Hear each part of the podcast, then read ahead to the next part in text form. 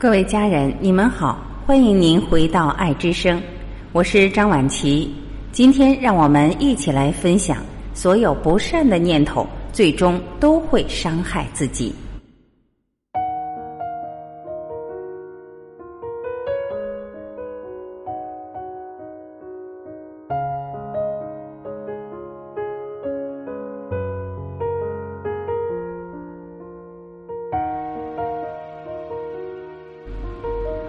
我们常常觉得念头是一段一段的，实际上不是。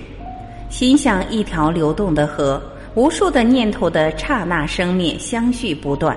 前一个念头刚过去，下一个念头又升起。起什么念头，就对我们的生活、生命是有影响的。它会制造出产品。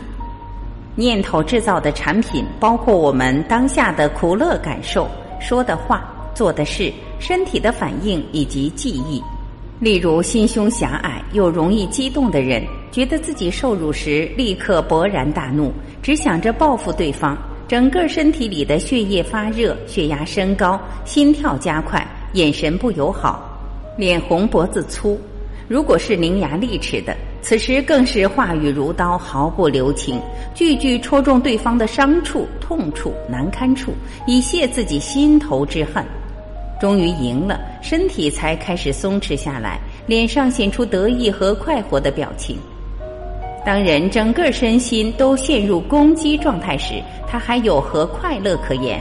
他的语言行为都是伤害性的，给对方带来难以忍受的心灵痛苦，让对方失望、怨恨、伤心、难过，决心再也不和这种人交往了。旁观者也看得心里发凉，觉得这种人没什么意思。跟他做朋友只有倒霉，不好的名声辗转传播，结果所到之处，知情者都小心提防。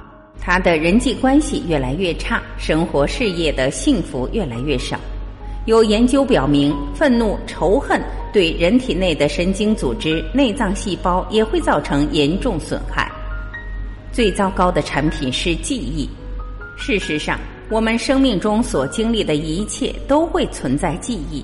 按佛教的观点，人每重复一次同样的行为，记忆的痕迹就加深一次。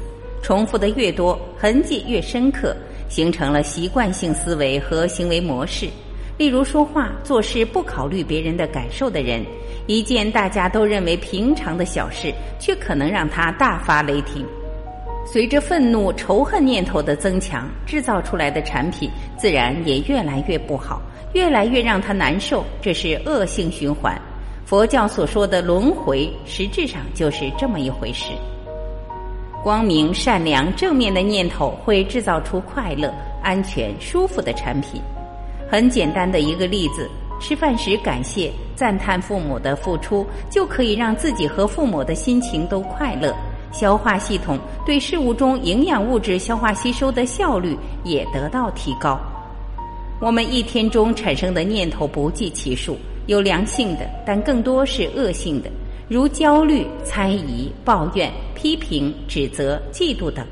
还有的时候，我们根本想不起自己起了哪些念头，因为心不专注，东想西想。这样制造出来的产品杂乱，心态忧喜不定，身体健康状态不稳定，人际关系时好时坏，顺境逆境无法把握。只有让善念持久、稳定、有力，才能拥有稳定的幸福与快乐。感谢聆听，以上就是今天我们一起分享的内容。我是婉琪，这里是爱之声。今天我们就到这里，明天再会。